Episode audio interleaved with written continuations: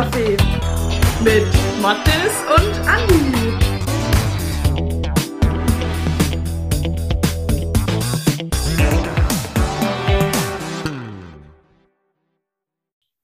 Herzlich willkommen heute wieder zu uns im Inklusionscafé. Heute mit unserem Teil 2 mit Professor Dr. Dino Capovilla.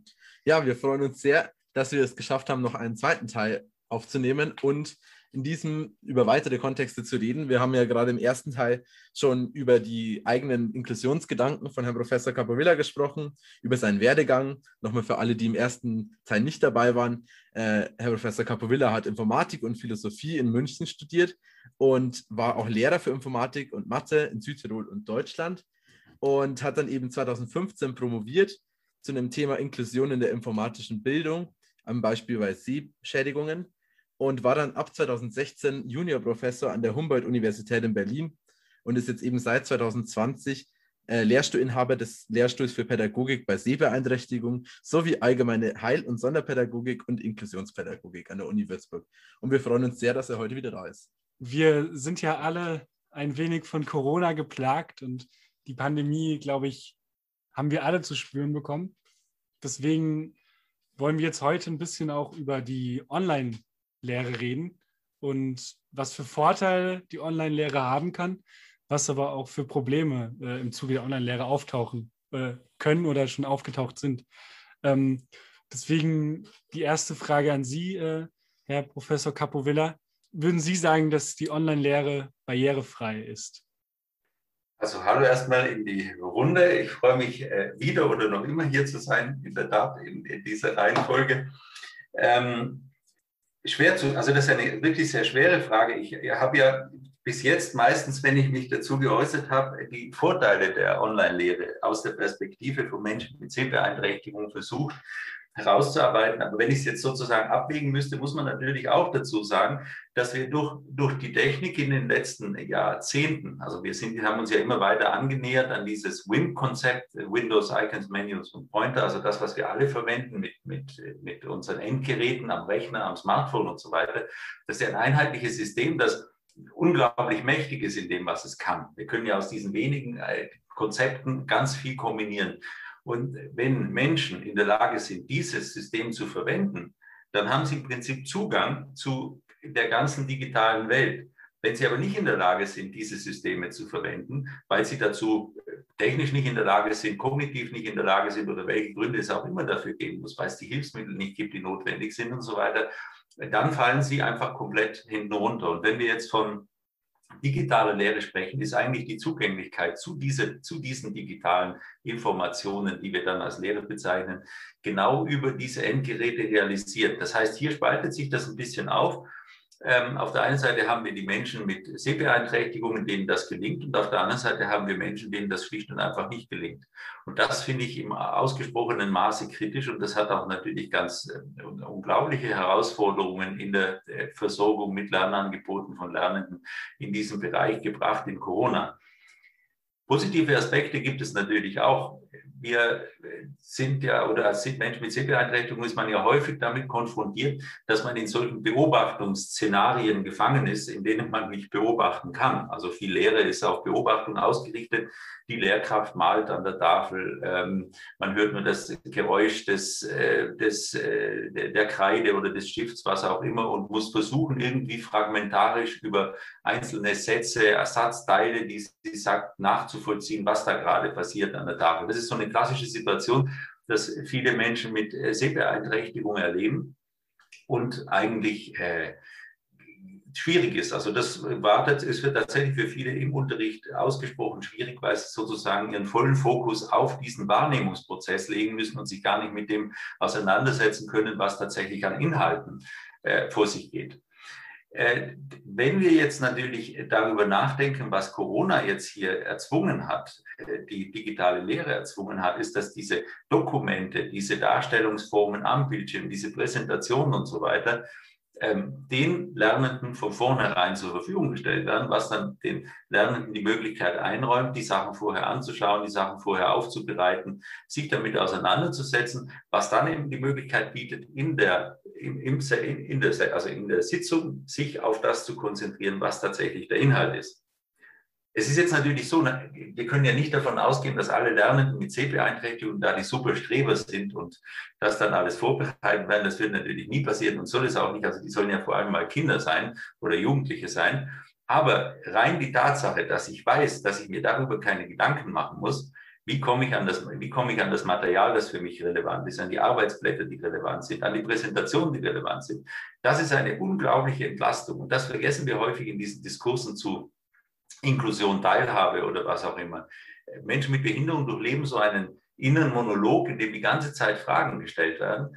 Ähm, wie, wie komme ich an mein Material dran? Wie finde ich das Büro? Wie, wie finde ich den richtigen Bus? Und da äh, löst tatsächlich die, die Tatsache, dass mir einfach die Materialien definitiv digital zur Verfügung gestellt werden, einen großen Punkt. Also das würde ich ganz klar als Vorteil sehen für mich als Dozierender äh, hat es den Vorteil gehabt, ich hätte ja diese Einführungsveranstaltung machen müssen mit 300 Studierenden, ähm, die Grundlagen der Heil- und Sonderpädagogik. Und äh, wenn Sie sich das jetzt mal vorstellen, äh, da steht sie vor dieser riesengroßen Menge an Menschen. Ähm, ja, also das hätte mir hätte meine Nachtruhe sicher beeinträchtigt. Äh, mindestens zwei Tage vorher schätze ich wahrscheinlich mehr. Ja, und so äh, ging das ganz einfach. Man setzt sich vor den Rechner und spricht in diesen schwarz, in diese schwarz gekachelten, äh, in diese schwarz gekachelte Perspektive. Ja, und äh, diese Zahlung kann ich eh nicht lesen, die immer größer wird. Also bin ich da sehr verschont gewesen durch das ja, also das sind äh, natürlich Vorteile für mich, aber insgesamt natürlich auch für die Lehre. Also der Vorteil ist, dass ganz viel digital geworden ist, ganz viel auf diesem Weg aufbereitet wird, was ein großes Stück Barrierefreiheit bietet. Aber natürlich, dass ein gewisser Individualisierungscharakter, der eben im hohen Maße notwendig ist, insbesondere in unserer Fachrichtung, in jeder Fachrichtung, die sich mit Inklusionspädagogik befasst, notwendig ist, dass das hinten runterfällt und dass das auch nicht zu leisten ist ähm, aus der Ferne. Also das funktioniert natürlich nicht. Ja, in dem Kontext äh, hätte ich noch eine ganz persönliche Frage, weil es mich einfach interessiert, wenn wir jetzt schon mal einen Fachmann da haben, einen Lehrstuhlinhaber. Wie wird denn an Lehrstühlen allgemein, oder wahrscheinlich können Sie jetzt eher von Ihrem Lehrstuhl sprechen, ähm, es versucht jetzt dann, wenn die Präsenzlehre wieder stattfindet, diese auch möglichst barrierearm für alle Menschen anzubieten? Ja, ich, ich kann es tatsächlich nur für meinen Lehrstuhl beantworten. Das war mir immer schon ein Anliegen, weil ich ja selbst äh, die Schule durchlebt habe auf diese Art und Weise, äh, dass ich äh, da drinnen saß und meinen Großteil der Zeit damit verbracht habe, zu erkunden, was gerade da irgendwo in Beobachtung gemacht wird. Also bei uns gibt es, ich würde sagen, bis auf ganz wenige Ausnahmen, wenn es wirklich mal vergessen wird oder so, sämtliche Unterlagen über Moodle bereits im Vorfeld also mindestens eine Woche vorher zur Verfügung gestellt, die sich die Studierenden anschauen können, die sie lesen können, die sie bearbeiten können. Ähm, selbstverständlich können auch die, die öffentlichen Dateien, also jetzt jenseits der PDFs, sofort abgefragt werden. Also ich lade die eher, eher nur die PDFs hoch, um, um Platz zu sparen. Also das äh, geschieht tatsächlich bei uns vollumfänglich, wenn wir rein von dieser Zugänglichkeit sprechen. Unser Lehrstuhl wird ein, das 10 Forward, also in Anlehnung an Star Trek. Ich bin ein großer Star Trek-Fan, wie, wie das ja sofort offenbart jetzt. Ähm, allerdings Next Generation, muss man immer dazu sagen, die ganz alten finde ich etwas zu chauvinistisch. Ähm, also in, in, in dieser Generation von ähm, Star Trek haben wir dann äh, daran an Anlehnung ein 10 Forward eingerichtet, was bei uns ein Raum ist, in dem wir versuchen, assistive Technologien zusammenzustellen, die so ein bisschen das aktuelle Spektrum an Möglichkeiten abbildet. Da wird es dann auch Lehrveranstaltungen geben. Also unsere Studierenden werden dann mit so einem Laufzettel bestimmte Aufgaben lösen in Einzelarbeit. Also Arbeit mit Technik erfordert immer eine bestimmte Ruhe. Das funktioniert ja nicht, wenn einem 15 Leute über die Schulter schauen. Also werden das dort in Einzelarbeit machen können. Ähm, und dort wird es eben auch Arbeitsplätze geben, die genutzt werden können von Studierenden, die möglicherweise eine Beeinträchtigung in irgendeiner Form haben und auf Rückgriff über diese Technologien dann auch Aufgaben lösen können oder Prüfungen schreiben. Also das werden wir anbieten, um dort eben die Lehre barrierefreier zu machen. Ich bin auch sicher, dass im Anschluss an die Pandemie ähm, äh, auch jetzt für Räume, die, die am Institut insgesamt vorgehalten werden, einiges an technischer Aufrüstung stattfinden wird im Sinne von Möglichkeiten zu Streamingdiensten, dass wir sozusagen auch die Inhalte der Lehrveranstaltungen nach außen transportieren können für Menschen, die eben jetzt nicht physisch anwesend sein können. Also ich denke, da wird sich einiges tun und ich glaube auch, dass nicht alle Veranstaltungen, also das glaube ich persönlich, nicht alle Veranstaltungen in den Bereich der Präsenz zurückkehren werden. Also es wird auch einige Veranstaltungen weiterhin geben, die eben online sind. Und das dürfen wir nicht vergessen. Auch Online-Lehre bietet in dem Sinn ja eine Erhöhung der Zugänglichkeit. Also weil wir bestimmte architektonische Barrieren einfach eliminieren. Stellen Sie sich einfach vor, Sie brauchen zwei Stunden, um die Uni zu erreichen, äh, aufgrund bestimmter motorischer Einschränkungen, dann bietet Ihnen das einfach eine unglaublich gute Möglichkeit, ähm, das aus der Ferne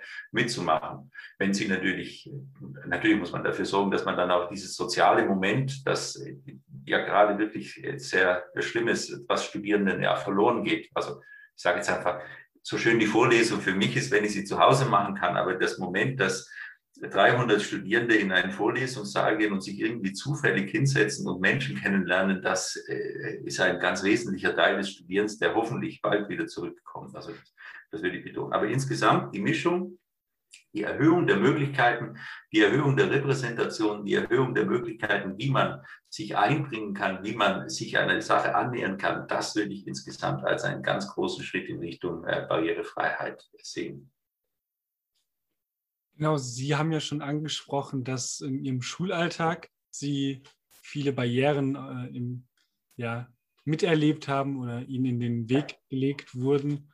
Ähm, wie ist es als Professor äh, zu arbeiten? Ähm, ja, äh, ist es ähnlich wie, wie im Schulalltag oder hat sich in Ihrem Leben was verändert? Naja, verändert hat sich ganz sicher, dass ich mir heute die ähm, Hilfsmittel äh, kaufen kann, beziehungsweise mir die Hilfsmittel gestellt werden, die ich benötige, dass es Arbeitsassistenz gibt. Das ist auch ein relativ neues Konzept. Also wenn Sie eine Behinderung haben und einen Arbeitsplatz haben, können Sie Arbeitsassistenz beantragen, die Sie unterstützt, die bestimmte Aufgaben übernimmt für Sie, also Sie in, in den Dingen, wo Sie eben aufgrund Ihrer Behinderung nicht das leisten können, die, die Sie dort unterstützt. Das hat sich sicher verändert. Ähm, ja, dann hat sich auch meine Kompetenz im Umgang mit äh, ganz vielen verschiedenen Dingen verändert. Auch das ist ein Vorteil, äh, der dazugekommen ist. Auf der anderen Seite gibt es natürlich Dinge, die einem immer, die mir jetzt sehr, sehr schwer fallen, wenn ich diese ganze Bürokratie betrachte. Also beispielsweise gibt es in der bayerischen ähm, Verwaltungsverordnung äh, jede Menge Einträge, die einfach festlegen, dass etwas in Schriftform sein muss. Das heißt, das muss ein ausgedrucktes Stück Papier sein mit einer händischen Unterschrift drauf, ähm, damit das Gültigkeit hat. Es entzieht sich mir vollkommen, warum man das nicht ändern kann, äh, um den ganzen Prozess digital zu machen. Für Menschen mit Sehbeeinträchtigung bedeutet das, das muss dann wieder ausgedruckt werden, dann muss man die Stelle suchen, wo die Unterschrift hingesetzt werden muss, was meistens mühsam ist, dann muss das verpackt werden, dann muss ein Kuvert adressiert werden. Also das sind alles Dinge, die schlicht und einfach mehr Aufwand bedeuten für eine Person, die eine Sehbeeinträchtigung hat, und ähm, nicht nur für die, also jeder, der mit Bürokratie zu tun hat, kennt ja die Herausforderungen, die damit verbunden sind. Also das würde ich als große Herausforderung sehen. Äh, ja, und ansonsten gibt es immer wieder Dinge. Mobilität würde ich jetzt als eine meiner größten Einschränkungen betrachten, wenn ich einfach ähm, in einen Hörsaal muss, der irgendwo anders liegt und ich nicht weiß, wo der ist einen Büroraum finden. Ähm, also diese Bewegung durch die verschiedenen Einrichtungen der Universität äh, finde ich eine Herausforderung. Ja, gehört zum Alltag. Aber das Bürokratie, Mobilität, das will ich so meine zwei größten äh, Dinge sehen, wo ich ähm, zu tun habe damit. Ja. Ist für Sie die Lage hier in Franken mit den wunderschönen Weinberge ein Bonus, der Sie vielleicht auch dazu bewegt hat, hier zu uns nach Würzburg zu kommen an die Universität? Denn wie wir gehört haben im Instagram-Takeover, letztes Mal der Uni Würzburg, das ja auch viele von euch verfolgt haben, sind Sie auch noch zusätzlich ausgebildeter Sommelier. Ja, da bringen Sie mich jetzt ein bisschen in Bedrängnis. Faktisch ist es äh, so, dass es insgesamt, wenn man, also in, in, in der akademischen Welt natürlich nicht allzu viele Stellen gibt. Also man hat jetzt nicht die freie Wahl der Stadt. Aber ähm, ist natürlich jetzt Würzburg ein ganz besonderer Bonus für mich in, in, in, in, diesen, in diesem Unterschied von Berlin mit 3,6 Millionen auf 130.000 Einwohner, dass es auch noch eine der prominentesten Weinstädte in Deutschland ist. Und da passt natürlich mein Hobby äh, ganz wunderbar dazu. Und ich muss tatsächlich zugeben, dass ich, äh, äh dass Franken Weine in Franken sehr, sehr dominant sind. Aber ich die außerhalb jetzt zum Beispiel in Berlin oder so und auch in anderen Bereichen, wo ich mich mit Wein befasst habe, äh, gar nicht so oft drauf äh, gestoßen bin. Und vor diesem Hintergrund ist es hier natürlich super spannend, insbesondere mit den zwei Trauben des Gewürztraminers und der Scheurebe, die ich sehr, sehr mag. Und äh, toll, ja. Also gibt es auch für Sie hier noch einiges Neues zu entdecken. Absolut. Äh, das sind tatsächlich spannende Ergänzungen zu meinem bisherigen Verständnis äh, von Wein, weil es tatsächlich eine eigene Linie, ein eigener Ansatz ist, äh, den, den man hier vorfindet. Ja. Vielleicht jetzt ein bisschen off-topic zu unserem Podcast, aber mich würde ganz dringend interessieren, wie so eine Ausbildung abläuft. Also so, so eine Ausbildung äh, läuft, die, die, die, ich jetzt hab, gemacht habe, ich sage jetzt bewusst nicht, äh, wo ich sie gemacht habe, aber die lief in drei äh, Schritten. Also es gibt sozusagen drei Levels bis zur IHK-Prüfung, die man durchläuft. Bei der ersten geht es um die Grundlagen, da lernt man einfach die Grundzusammensetzung von Weinen, verschiedene Geschmacksrichtungen, die es gibt. Äh, Grundkonzepte vom äh, Tasting, also wie wird eigentlich, das wurde vielleicht so ein kleines Geheimnis, Natürlich riecht man und schmeckt man in den Wein hinein und da blitzt und blinkt sowas auf an bestimmten Düften. Aber praktisch hat man eher im Kopf so, ein, so eine Liste, die man durchgeht von ähm, von Früchten, von Gewürzen, von äh, bestimmten ähm, ähm, Leder, äh, Butter und so weiter. Also es gibt so eine Liste im Kopf, die man hat und man geht sozusagen der Reihe nach durch und versucht, das zu erkennen, ob das drinnen ist, ob das drin ist, ob das drin ist. Das vielleicht zum Verständnis, jemand, der die Nase da reinhält, hat jetzt nicht sofort hier seine sechs Düfte nach äh, Brombeer, Marmelade und äh, nach Leder und Vanille und so weiter. Also so läuft das nicht. Man geht die durch und erkundet dann den wichtigen Punkt, wo was drin ist. Also das ist so dieser erste Teil. Riechen, schmecken, äh, wie, wie, entsteht Wein, was ist der Unterschied zwischen Weißwein, zwischen Rotwein, zwischen äh, Schaumweinen und so weiter. Äh, dann gibt es noch Destillate, Weindestillate und so weiter. Wie entstehen die? Dann gibt es den zweiten Teil, wo die ganzen Weinregionen der Welt durchgesprochen werden mit typischen ähm, Weinen, mit typischen Reben, mit den Zusammensetzungen, die doch dominant sind. Was spricht für die? Gibt es bestimmte Charakteristika für diese Regionen? Da kommt dann bei Deutschland zum Beispiel eben auch Franken als eine der Weinregionen vor. Und im dritten geht es um die ähm, Kombination aus Essen und Wein. Also wie werden die zusammengestellt? Da hat man dann tatsächlich auch verschiedene Speisen und verschiedene Weine, die man richtig zusammen kombinieren muss. Ja, und begleitet wird das Ganze von drei schriftlichen Prüfungen und zum Schluss gibt es dann noch eine Weinverkostung. Mein erster Wein war ein Traubensaft zum Beispiel, den man dann erriechen muss und dann geht es weiter mit Chardonnay oder mit, ich sage jetzt mal so, es ist natürlich auch darauf ausgelegt, dass man äh, das besteht, ist schon klar. Ähm, und äh, ja, und da muss man einen Wein erkennen, ihn beschreiben. Es geht tatsächlich nicht darum, dass man die Traube kennt, sondern dass man ihn einfach richtig beschreibt von dem, was er ist. Säure, ähm, äh, der Rebart und so weiter und so fort in diese Richtung. Ja, ein spannendes Erlebnis.